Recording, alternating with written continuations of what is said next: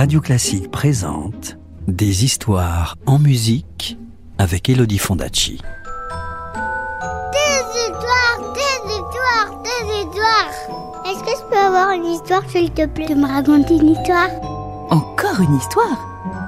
Bon, d'accord. Tu te souviens que le petit vieux et la petite vieille avaient secouru un automobiliste accidenté? En échange de leur générosité, l'étranger qui était fumiste avait offert de chauffer leur maison. Eh bien, voici ce qui arriva. Chapitre 2 Le bout de chandelle. Le petit vieux et la petite vieille n'avaient plus jamais froid dans leur belle maison. Mais ils n'avaient toujours qu'une petite miche et un petit bout de chandelle. Ah oui, j'allais oublier, le pétrole.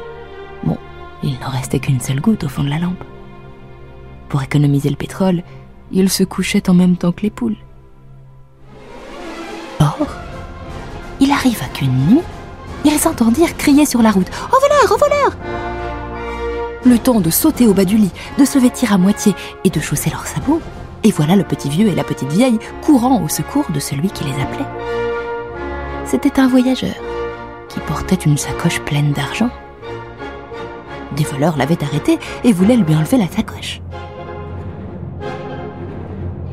Le petit vieux et la petite vieille n'avaient point d'armes et ils n'étaient pas forts du tout. Mais ils menaient grand bruit en courant sur la route avec leurs sabots. Et les voleurs crurent que c'étaient les gendarmes qui arrivaient. Donc ils se sauvèrent.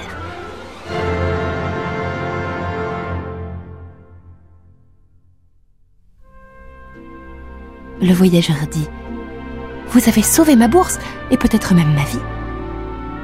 Et il les suivit et se réfugia dans leur maison.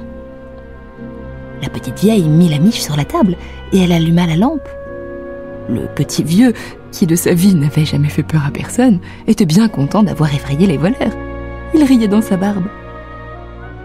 Mais bientôt, la lampe s'éteignit. Le voyageur dit Il faudrait mettre du pétrole dans la lampe. Nous n'en avons plus une goutte, avoua le petit vieux. Mais nous avons encore un petit bout de chandelle, dit la petite vieille. Et elle se leva pour aller chercher le chandelier. Mais le voyageur l'arrêta et il dit Je veux vous rendre service à mon tour. Figurez-vous que je suis électricien, alors je vous promets que votre maison sera bien éclairée. Quant à votre petit bout de chandelle, gardez-le, on ne sait jamais, il pourra vous servir un jour. Le surlendemain, le voyageur revint avec des ouvriers et il posa des lampes électriques dans toutes les pièces de la maison.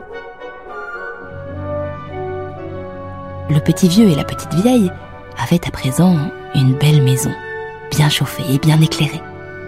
Mais ils n'avaient toujours qu'une toute petite miche dans leur buffet. Ah oui, j'allais oublier, ils gardaient encore leur bout de chandelle.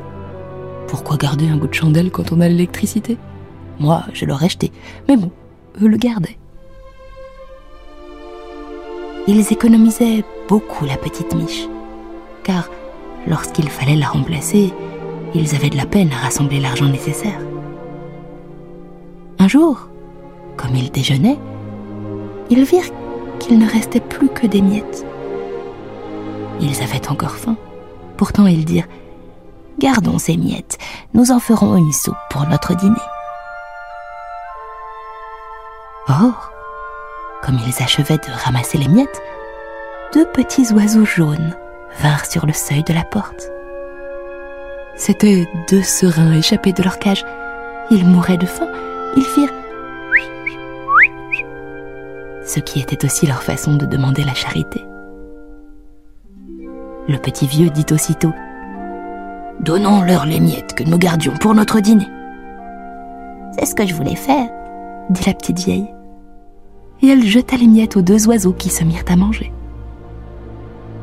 À ce moment-là, survint la fille du boulanger. Les serins lui appartenaient et elle fut bien contente de les retrouver là. Les serins, qui avaient mangé toutes les miettes, ne semblaient pas rassasiés. Je crois qu'ils en voudraient d'autres, dit la fille du boulanger.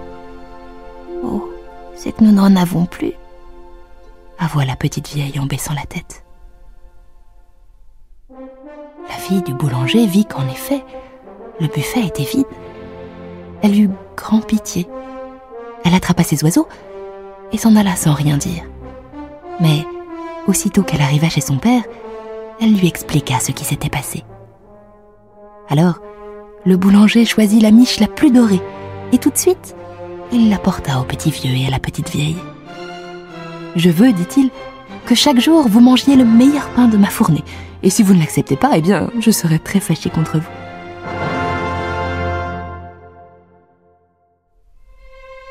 Le petit vieux et la petite vieille ne manquaient plus de rien. Ils étaient très gais. Chacun les aimait et était content de leur bonheur si bien mérité. Un soir, ils voulurent donner un souper. Tous leurs amis furent de la fête, la maison se trouva même trop petite. Chaque invité avait apporté son cadeau. Le tailleur de beaux habits brodés d'argent, le cordonnier de beaux souliers luisants, l'aubergiste du vin et de la limonade, l'épicier du sucre et du café, le pâtissier des gâteaux feuilletés, la fermière du beurre frais et du fromage et le boucher un gigot de mouton. La maison était bien chauffée et les lampes électriques brillaient comme des petits soleils.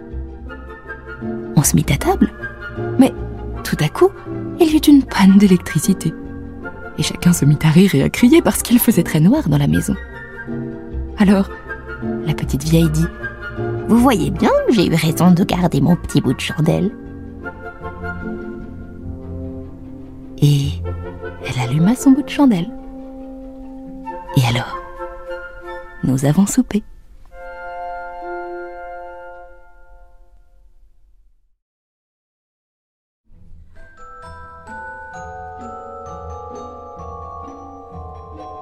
C'était La fête chez le petit vieux et la petite vieille, un des contes des 101 matins d'Ernest Perrochon, raconté par Elodie Fondacci sur les variations symphoniques d'Antonine Dvorak.